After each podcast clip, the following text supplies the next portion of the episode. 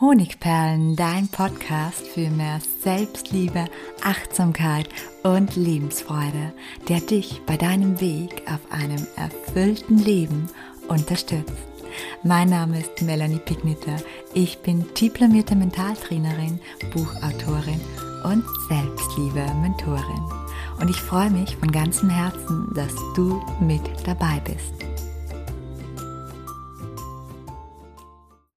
Hallo und herzlich willkommen zu einer neuen Podcast-Episode. Heute sprechen wir über Sei dein eigenes Zuhause. Und zu diesem Thema habe ich einen Gast und einen Experten, nämlich den Tim von My Monk, einer der überhaupt größten Blogs im mentalen oder vielleicht auch emotionalen Bereich, den ich schon seit ganz, ganz vielen Jahren, schon lange bevor ich überhaupt einen Podcast oder Social Media hatte, verfolge. Und deswegen freut es mich ganz besonders, dass er heute hier ist und dass wir gemeinsam über sein neues Buch sprechen. Herzlich willkommen, Tim. Dankeschön, Melanie. Ich freue mich sehr, dass ich hier sein darf. Und äh, darf ich gleich an einer Stelle reingrätschen, die eigentlich das Zentrum meines ganzen beruflichen äh, Daseins ausmacht, Ja. dass ich äh, ganz ausdrücklich kein Experte bin. Leider für nichts. Es würde äh, Sachen leichter machen, wenn ich Experte für irgendwas wäre, aber ich bin es nicht. Und ja, nur so zur Klarstellung und äh, zur Klarstellung auch der Erwartungshaltung hier an mich vom Hörer. Also das klingt erstmal sehr sympathisch, aber nachdem ich dein Buch schon gelesen habe, sei dein eigenes Zuhause, bin ich mir dann nicht ganz sicher, ob du nicht ein Experte bist darin, deine Gefühle auszudrücken und vielleicht auch darin, Menschen wirklich das Gefühl zu geben, dass sie endlich mal wirklich verstanden werden, auch in ihren Gefühlen. Aber ich will jetzt noch gar nicht zu viel verraten. Ähm, fangen wir doch mal an. Du hast ein Buch geschrieben. Wow, und der Titel ist Sei dein eigenes Zuhause. Und es klingt für mich schon beim Lesen nach so viel Geborgenheit, nach Authentizität und nach Ruhe. Was war denn so, was assoziierst du denn mit diesem Titel oder wie ist denn dieser Titel überhaupt entstanden? Zu dem Titel gehört ein Untertitel, der ist bei diesem Buch aber hinten drauf. Und der Ah, ganze Titel ist Sei dein eigenes Zuhause. Es gibt kein festes Dach da draußen. Und das hat dann ähm, halt nochmal eine andere Tonalität, weil gleich mitschwingt, hey, irgendwie sind wir alle ein bisschen im Arsch. Es passieren immer wieder schwierige Dinge, ähm, das kennt jeder. Und eine der wenigen Sachen, die man da machen kann, ist zu schauen, dass man wenigstens irgendwie bei sich selber ist und für sich selber da, da ist. Und der Titel ist eigentlich zufällig entstanden. Ich habe ganz, ganz viele von diesen kleinen Texten geschrieben, lange Zeit nur für mich und dann hat mich irgendwas getriggert und ich habe gedacht, ich, okay, ich mache jetzt ein Buch draus. Und am Anfang des Arbeitstages gab es halt viele, viele, viele, viele hunderte von diesen Texten und nach acht Stunden gab es ein Buch mit Kapiteln, mit einer Auswahl, mit einer Reihenfolge, mit Überschriften zu diesen einzelnen Texten, die hatten vorher keine. Und auch mit dem Titel. Das gab es vorher nicht. Es hat mich irgendwie angelacht, angestrahlt. Und ich habe mir nichts dazu gedacht. Ich fand es dann gut, als es drauf stand. Aber ich könnte jetzt nicht sagen, dass ich das lange erörtert hätte in Gedanken. Das kam einfach so. kam einfach so. Hm. Du sprichst ja schon davon, also du hast einfach mal geschrieben, du Mhm. schreibst ja sehr poetisch, mal für alle, die hier Interesse haben. Ähm, und du sagst auch, oder du, du sagst in deinem Buch, du blutest freiwillig nach außen aufs Papier als Mhm. Teil einer Heilung. Mhm. Ist das Schreiben so ein Heilungsventil für dich? Für mich absolut. Und umso krasser finde ich, dass ich ganz viele Jahre gar nicht geschrieben habe bis zu diesem Buch. Ich hatte einfach keine Freude mehr. Ähm, du hast gesagt, ich schreibe poetisch und ähm, ja, jetzt schon, das ist aber ganz neu. Ich habe vorher ganz lange eher so praxistaugliche Texte geschrieben, Gebrauchstexte und ich konnte es einfach nicht mehr. Ich hatte keine Freude mehr daran und habe dann aufgehört und ganz mit dem Schreiben aufgehört. Und das ist für jemanden, der das so braucht wie ich, äh, nicht ideal. Dann habe ich angefangen wieder zu schreiben mit dem Ziel, wieder meine Freude da zurückzubekommen. Und auf dem Weg ist mir irgendwie klar geworden, dass es anders ist, über mein Innerstes zu schreiben, und über meinen eigenen Schmerz, als über irgendwas anderes zu schreiben. Und ich bin dann irgendwie auf diesem Weg geblieben und habe Thema Heilung einfach unfassbar viel geweint, als ich dieses Buch geschrieben habe. Mehr als komplett in Summe mein ganzes restliches Leben zusammen, würde ich sagen. Und ich denke, das ist vermutlich heilsam. Ich kann es jetzt noch nicht so in Effekten messen, aber geschadet hat es mir bestimmt nicht. Du denkst, es ist heilsam. Ähm, wenn jetzt jemand vielleicht auch so ein bisschen die Neigung hat, ähm, eigentlich möchte ich auch gern schreiben, aber ich mache es halt nicht. Ähm, ja, kannst du dem aus deiner eigenen Erfahrung etwas nahelegen, wie man denn wieder anfängt, um diesen möglichen heilsamen Prozess wieder zu starten? Ich habe für mich die Messlatte maximal niedrig gelegt. Ich habe ein Dokument aufgemacht, das hieß bis zum Ende, das komplette Manuskript über praktisch, hieß das Schreibübungen. Das hieß Oh, nicht hier tolles Buch oder Bestseller. äh, Doc, sondern äh, das hieß einfach nur Schreibübungen. Das war für mich was ganz Wichtiges, dass ich jeden Tag dieses Dokument sehe und da steht Schreibübungen drüber. Mehr ist es nicht. Es sind einfach nur Übungen. Ich habe den, den meisten Teil dieser Texte und dieses Buchs auf dem Handy geschrieben, draußen auf einer Parkbank, beim, beim Bäcker, äh, im McDonald's, im Bus.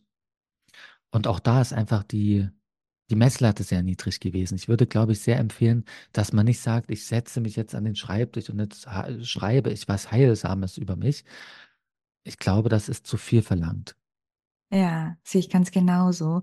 Also auch schön erklärt mit dieser quasi, das ist, sind nur Schreibübungen, um einfach auch mal in das Schreiben zu kommen. Umso höher der Erwartungsdruck, das kann ich nur von meiner Seite bestätigen, desto schwerer tut man sich auch mit dem Anfangen. Und ich glaube, das heilsame Schreiben natürlich überhaupt nicht auf das Ergebnis abzielen soll, geschweige denn auf irgendeinen Erfolg. Du schreibst in deinem Buch, du hast es ja schon gesagt, du hast so viel geweint wie noch nie. Deswegen ähm, ist klar, du schreibst über Gefühle und du schreibst auch über herausfordernde Gefühle wie Sorgen, wie Ängste, Depressionen, Panik. Ich kann mir gut vorstellen, dass das poetische Schreiben, wie ich es nenne, das Schreiben von Gedichten, ein, einen gewissen Prozess auch in, in seiner Entwicklung, von der Wahrnehmung dieser Gefühle sozusagen in Schwung bringt. Wie hast du das wahrgenommen? Hat sich beim Schreiben für dich etwas geklärt oder etwas verändert? Ich habe zum ersten Mal über manche Dinge in meinem Leben, die eigentlich ganz zentral sind, zum ersten Mal wirklich intensiver nachgedacht und nachgefühlt. Und ich glaube, dass das Schreiben dafür richtig gut ist. Also, wenn ich mir jetzt vornehme, natürlich soll man immer seine Gefühle einladen und zulassen, aber ehrlich gesagt finde ich das sehr, sehr schwer, mich hinzusetzen und das einfach nur auszuhalten. Spätestens nach 30 Sekunden habe ich das Handy in der Hand oder räume irgendwas auf, was ich eigentlich vor vier Monaten schon hätte aufräumen müssen. Aber jetzt ist genau die Zeit gekommen, angeblich. Beim Schreiben bleibt man bei einem Gefühl und bei einer Mhm. Sache. Man Mhm. schreibt, man sagt, ich, ich schreibe über dieses Schulbrot, was ich damals immer mitbekommen habe oder was vielleicht anders war als das, was die anderen Schüler hatten oder weniger oder wie auch immer. Ich schreibe jetzt darüber und zwar fünf Minuten lang oder zehn. Und man ist fünf oder zehn Minuten lang in dieser Situation. Wie will man das denn machen ohne Schreiben? Wie will man das Ja, machen, nur wenn man sich hinsetzt und sich das vornimmt? Das geht nicht. Und beim Schreiben passieren Sachen, die über einen hinausgehen. Und das ist was total Heilsames tatsächlich. Man fängt an, man weiß nicht, was bei rauskommt. Man ist auch nicht unbedingt selber immer der, der es schreibt, glaube ich. Irgendwas steht dann da mhm. und man findet es im besten Fall gut und man kann sich gar nicht erklären, wo das herkommt. Aber es kommt nicht von einem selber, es kommt von irgendwas Größerem. Das fand ich auch sehr heilsam. Diese Momente, wo ich draufgeschaut habe und habe gesagt, fuck, das gefällt mir. Und das sage ich sonst nicht über meine Arbeit oder nur sehr selten. Ich schaue drauf und sage, toll, das, wo kam das denn jetzt her? Das fand ich sehr, sehr schön, ja. Ja, wow. Also ich fand jetzt auch das, was du zum Start jetzt gesagt hast, mit den, mh, ich bleib dann bei einem Gefühl. Also meine Idee ist auch immer so, wie kann man Gefühle fühlen? Das ist ja wirklich schwer, vor allem die unangenehmen Gefühle, weil man ja nicht dabei bleiben möchte. Und ich finde, das ist jetzt auch ein sehr praxisorientierter Hinweis, dass man natürlich beim Schreiben auch endlich mal Gefühle leben kann, die, wie du gesagt hast, im Alltag schwer, schwer lebbar sind, weil wir ja nicht lange dabei bleiben. Und du schreibst auch von ganz, ganz schweren Gefühlen aus deiner eigenen Erfahrung heraus, oder das werden wir gleich herausfinden. Du schreibst auch über die Schwerkraft der Depression. Und ich möchte das jetzt mal ganz kurz vorlesen, was du hier schreibst. Wiegt die Decke über Nacht 200 Kilo, Kilo mehr oder warum kann ich nicht aufstehen? Oder im Dunkeln taste ich die Wände ab nach einem Ausgang aus meinem Kopf. Hey, und es ist echt wow. Ich glaube, ich habe noch nie passendere Worte für den ja, emotionalen Zustand der Depression gehört. Danke. Schreibst du da aus eigener Erfahrung heraus? Mhm. Also ich glaube, es gibt Leute, die können Dinge gut schreiben, ohne die selber erfahren zu müssen. Das ist aber nochmal eine völlig andere Kunst. Ich kann nur das gut schreiben, was ich selber kenne. Ich kann es leider nicht anders. Auch das wäre wär anders besser, aber so ist es.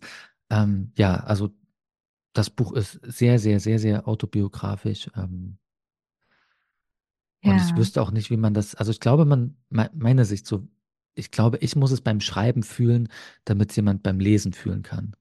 Ähm, diese Brücke funktioniert nicht, wenn ich das ni- nicht, die nicht bei mir ansetze. ja. Ich glaube, ja, es gibt Menschen, die können ähm, Zustände sehr, sehr gut ausdrücken, obwohl sie sie nicht erlebt haben, vielleicht auch sehr professionell.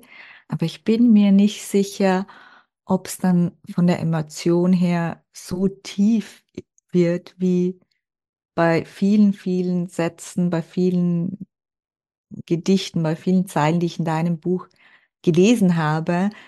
Denn als ich es gelesen habe, habe ich mir gedacht, ich brauche dich gar nicht mehr zu fragen. Natürlich ist das aus deinem Leben und nicht erfunden. Das habe ich einfach gespürt. Ja, und du hast in diesem Buch natürlich nicht nur über die schweren Gefühle geschrieben, du hast dieses Buch eingeteilt in Winter, Frühling, Sommer und Herbst. Und begonnen hast du irgendwie mit dem Winter. Ja, genau. Wie kam es zu den Ideen der Jahreszeiten und warum hast du gerade mit dem Winter begonnen? Wieso eigentlich nicht mit dem Frühling? Man kann dieses Buch auch wie so ein Roman lesen. Man kann es lesen wie, also stückweise wie ein Ratgeber, wie kleine Ratgebertexte. Teilweise äh, trifft das zu. Man kann das Buch als einzelne Gedichte lesen, man kann es aber auch ein bisschen wie ein Roman lesen. Und, oder wie eine Autobiografie. Und das ist einfach die autobiografische Wahrheit, dass bei mir ganz lange Winter war. Mhm. Ganz lange. Ja, ja. Deswegen steht das am Anfang. Und ähm, die Jahreszeiten an sich, ich, ich liebe diese Jahreszeiten-Metapher einfach wahnsinnig, weil erstens kann sie jeder nachvollziehen. Jeder kennt die Jahreszeiten von seinem Leben. Jeder weiß, wenn ich sage, was war denn der Sommer deines Lebens? Ähm, was ist denn da passiert? Oder was fällt dir zum Herbst ein? Man spürt es sofort und man erinnert sich. Und das hat auch was Tröstliches. Also auf, auf der einen Seite was Untröstliches, denn der Sommer wird zum Herbst. Auf der anderen Seite was Tröstliches, denn der Herbst wird zum Winter, wird zum Frühling. Und so geht es immer weiter. Man muss gar nicht so viel tun. Vielleicht muss man nicht so viel tun. Also, und dann wird es automatisch irgendwann auch wieder besser. Und das finde ich sehr, sehr schön. Ja. Ja, finde es gerade auch total. Ich bin jetzt gerade total inspiriert. Ich muss mir gleich mal die Frage stellen. Du hast gesagt, was war denn der Sommer deines Lebens? Ich habe mir gerade gedacht, ich werde es mal durchgehen. Was war der Sommer meines Lebens? Was war Oder der die Winter Sommer, meines eher, Lebens? eher die Sommer. Die Sommer, ja, Genau, und hoffentlich. das muss gar nicht die, die Jahreszeit Sommer, es kann auch ein Sommer gewesen sein im Winter, wo du aber jemanden kennengelernt hast. Und auf Mhm. einmal war das Leben leicht und irgendwie war in dir die Sonne und irgendwie war es in dir warm und in eurem Zuhause, in eurem Neuen war es warm. Das kann, kann ganz Verschiedenes bedeuten. Auf jeden Fall, ja. Es gibt ja auch Menschen, die den Herbst und den Winter lieben und vielleicht bei denen da dann eher Sommer ist. Ähm, ich bin auf jeden Fall ein Sommerkind. Mein Sommer war wahrscheinlich wirklich im Sommer. Aber ich Mhm. finde das jetzt gerade äh, sehr inspirierend. Habe ich schon eine schöne Selbstreflexionsübung, der ich mich heute noch widmen möchte. Mm, Und wir haben gerade drüber gesprochen, über den Sommer. Du beschreibst in diesem Buch ja nicht nur die schweren Gefühle, sondern eben auch die hoffnungsvollen. Ähm, wenn es okay ist, dann lese ich einfach Ja, mal so. unbedingt. Ich, ich liebe das, wenn das, also ich finde das total toll, wenn, ich bin ganz neu Autor und ich finde es so toll, wenn ich einen Menschen mit diesem Buch in der Hand sehe oder wenn es jemand, ähm, jemand was vorliest. Das ist super schön. Also äh, hau raus. Also ich habe hier zwei kleine Passagen. Die erste finde ich einfach so hm, herzerwärmend schön. Deine Zukunft hat Flügel. Heute liegst du am Boden und das Leben, das ist über. Doch schau mal nach oben, denn deine Zukunft, die hat Flügel. Echt, echt, echt wunderschön. Ich habe noch ein zweites und ich glaube, das ist ein bisschen länger, das lese ich auch noch vor. Mhm. Da habe ich auch so ein richtig schönes ja, Hoffnungsgefühl bekommen, als ich das gelesen habe. Du bist nicht klein, du läufst nur gebückt, weil du zurzeit so viel auf deinen Schultern trägst. Vielleicht ist deine Tiefe kein Abgrund, in den du stürzen, sondern ein Brunnen, aus dem du schöpfen kannst. Lass sie nicht im Stich, all die Menschen, die du noch sein kannst. Echt voll schöne Gedanken. Dankeschön. Ja, ich glaube auch, das sind so Zeilen, die man sich, wenn, wenn man ja, das Gefühl hat, ich brauche ein bisschen mehr Hoffnung gerade, sich auch immer wieder heranziehen kann. Spiegeln sich in diesen hoffnungsvollen Gedichten auch deine Denkweisen wieder, die du hier beschreibst? Ich glaube, die Gedichte haben mir die Denkweise gegeben, nicht andersrum. Ähm, ich habe das nicht schon immer so gedacht, ähm, sondern ich habe mich hingesetzt und vielleicht war das dann gerade ein Frühlingstag. Ich habe ziemlich lang an dem Buch geschrieben. Vielleicht ja. war es gerade ein Frühlingstag. Ich habe mich hingesetzt und dann stand das da und ich mochte es und habe es natürlich auch nicht mehr vergessen und war dann eben auch intensiver bei der Hoffnung, so wie ich beim Schreiben von Schmerz intensiver beim Schmerz war. Also ich glaube, dass eher die Gedichte mir das geschenkt haben, als dass ich mir das jetzt toll ausgedacht hätte oder das was widerspiegeln würde. Ach, du bist so wahnsinnig bescheiden. Ja, aber ich weiß ganz genau, was, was du meinst. Also ich habe auch manchmal beim Schreiben so einen Gedanken, so erste Ideen oder so, wo ich mir denke, so in diesem Moment, wo ich diese Gedanken oder auch so ein Gefühl habe, das ist jetzt aber nicht so was Klares, Tolles, was man sich gleich so mitnehmen kann. Und dann fange ich an zum Schreiben und dann klärt sich das plötzlich so und es wird so eindeutig und so, ja, so eine, so eine gute, klare Botschaft. Aber anders als du, denke ich mir dann, das war in mir und Schreiben hat mir geholfen, das sozusagen zu klären, auch nochmal für mich zu klären oder auch nochmal für mich so herunterzubrechen, dass es für mich noch anschaulicher ist. Mhm. Das ist auch ein bisschen neu für mich, das so ähm, formulieren zu können und zu wollen. Ich bin kein besonders, also ich bin nicht religiös, ich bin auch nicht besonders spirituell. Und diese Erfahrung, dass es vielleicht was gibt, wo das herkam, außerhalb von mir, ähm, vielleicht drehe ich es mir auch ein, weil ich es gerade brauche, aber das ist echt was Tolles. Ja, ja. Auch, dass man, dass du dazu eine Verbindung hast, oder? Das ist ja auch etwas mhm. Stärkendes. Ja. Ja, ich bin, ich bin dann in diesen Momenten war ich mit mir verbunden, weil ich eben bei den Gefühlen war. Und ich war mit irgendwas anderem verbunden. Also, und das ist eigentlich genau der, der Witz an dem ganzen Buch ist, dass es eigentlich um Verbundenheit geht. Dass man nicht alleine ist. Ähm, man kann ja auch mit sich selbst alleine sein, weil man die Hälfte von sich ablehnt oder aussperrt und die da yeah. irgendwie vor der, in der Kälte vor der Tür steht. Ähm, und das Buch soll eigentlich dabei helfen, eine Verbundenheit herzustellen. Zu sich selber, vielleicht zu dem, der es geschrieben hat, zum Menschsein also mir ist es sehr, sehr gut gelungen, also die Verbundenheit zu mir herzustellen. Ja, vielleicht auch einen gewissen Grad zu dir, einfach in, in dieser Offenheit, in der du schreibst. Ich glaube mal, wenn man sich der hingibt, dann kann man gar nicht anders, als sich zu denken. Man liest ja immer das heraus, mhm. das man auch selbst fühlt. Und da geht es gar nicht anders, sich mit dir verbunden zu fühlen, weil du ja scheinbar genau die Gefühle beschreibst, die man auch hier und da ähm, spürt, ja, für die man vielleicht aber noch keine Worte gefunden hat und jetzt stehen sie da so klar und deutlich. Du schreibst in diesem Buch auch, das fand ich auch sehr spannend, über die vier Quellen der Unzufriedenheit. Kann mir vorstellen, dass das meine Zuhörer auch ganz besonders interessiert. Magst du darüber was erzählen über diese Quellen der Unzufriedenheit? Wie bist du denn auf die gekommen?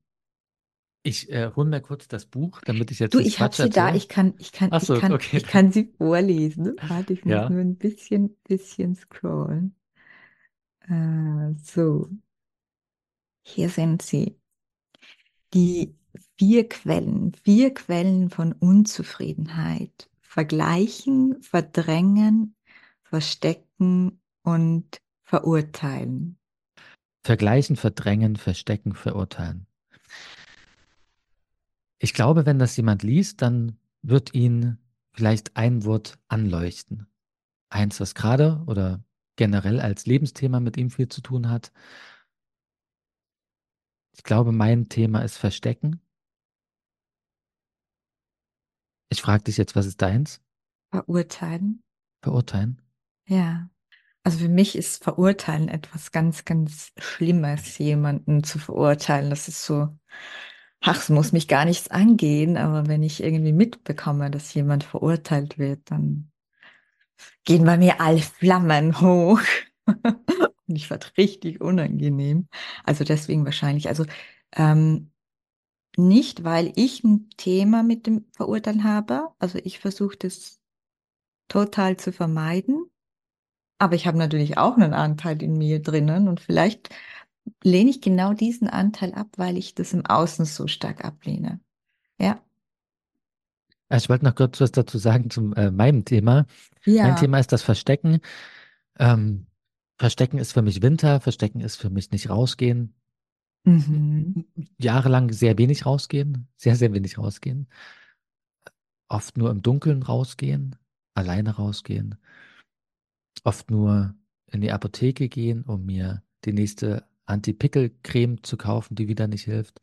Oder in eine Buchhandlung, um mir das nächste Buch zu kaufen, weil ich nicht viel anderes gemacht habe, wirklich zwei Jahre lang als zu lesen. Und ganz lange wach zu bleiben, dann abends habe ich nicht mehr gelesen, habe ich dann ferngesehen. Bis nachts um drei, um vier. Und warum habe ich das gemacht? Weil ich fand, dass der Schmerz nachts immer noch leichter auszuhalten war als tagsüber.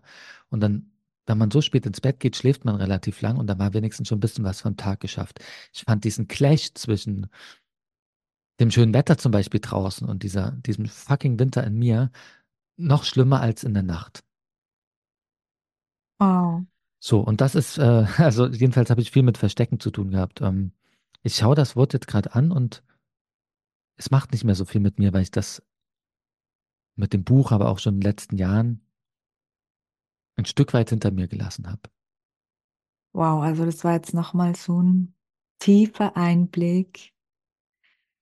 Echt schön und echt krass und ich kann das echt gut nachempfinden. Also bei mir ist es jetzt nicht Tag oder Nacht, bei mir ist es so Sommer. Also es ist draußen Sommer oder Urlaub. Und wenn es einem dann nicht gut geht, wenn es mir dann nicht gut geht, dann ist es einfach zehnmal so schlimm, als wie wenn gerade Mhm. Winter ist. Ähm, also habe mich da jetzt gerade auch voll wiedergefunden. Ja, es ist echt wahnsinnig gut geschildert und genau das erwartet die Leser in diesem Buch. Vielleicht geht es ihnen auch so wie mir, dass sie sich so oft in deinem Buch wiederfinden. Es ist also nicht nur für Poesie, Poesieliebhaber, sondern auch für Menschen, die sich weiterentwickeln möchten. Das glaube ich. Sag uns doch mal gerne, was du denkst, für wen dieses Buch geschrieben ist. Das ist vor allem geschrieben für Menschen, die sich nicht mehr so allein fühlen wollen. Nicht mehr so allein mit ihren Gefühlen, nicht mehr so allein mit ihren angeblich falschen, schrägen Gedanken, die sonst angeblich niemand hat. Ähm, nicht so allein mit ihrer Hoffnungslosigkeit, weil das Buch trotz allem, glaube ich, einen ähm, positiven Grundton auch mit hat, weil es schon aussagt, dass es auch immer wieder automatisch sogar äh, besser werden wird. Ist ein Buch für Leute, die gern lesen, aber mal eine neue Form ausprobieren wollen. Ähm, ist ein Buch für Leute, die eigentlich nicht so viel lesen, weil man es halt einfach snacken kann. Das sind, man kann es aufschlagen, eine Minute lesen, wieder zuschlagen. Ähm, ich glaube, es ist kein Buch für Leute, die sieben Schritte brauchen für irgendwas oder so, ähm, sondern eher für Menschen, die sich selber wahrnehmen wollen und vielleicht gar nicht so viel ändern gerade, sondern vielleicht nur ihr Gefühl ändern oder ihr Gefühl wenigstens mal fühlen wollen. Ja, und alle, die sich jetzt hier angesprochen fühlen, das Buch von Dim sei dein eigenes Zuhause. Es gibt kein festes Dach da draußen. Das gibt es überall im Handeln, das heißt beim Buchhändler oder auch online überall verfügbar. Und ja, bei mir hat es schon einen fixen Platz auf meinem Nachtkästchen. Und ja, es wird mich auf jeden Fall noch sehr lange Zeit begleiten und inspirieren. Und dafür danke ich dir ganz, ganz herzlich, lieber Tim, auch dass du heute hier bei mir beim Interview warst und uns so viel über dich und dieses tiefgründige Buch erzählt hast. Ich danke dir sehr. Vielen, vielen Dank.